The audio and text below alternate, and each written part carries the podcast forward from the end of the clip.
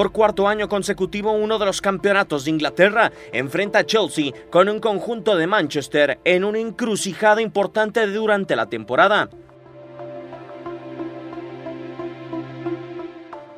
Los ahora dirigidos por Frank Lampard intentarán superar en octavos de final de la Carabao Cup a Manchester United en Stamford Bridge, equipo al que se enfrentó en el inicio de la temporada el conjunto londinense.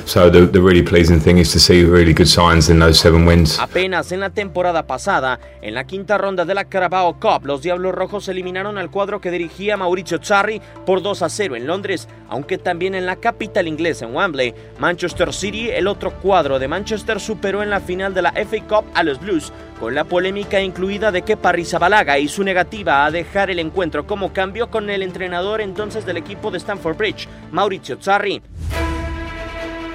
I understood that uh, the goalkeeper uh, had a cramp, and so for me was unable to, to go to the penalties.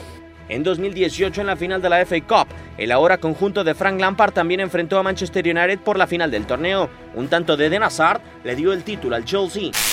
Con Antonio Conte como estratega en 2017, Stanford Bridge pudo gozar la conquista de la tercera Premier League en los últimos 10 años. Chelsea es en la década el segundo equipo con más títulos en el torneo británico por detrás del Manchester City con cuatro conquistas.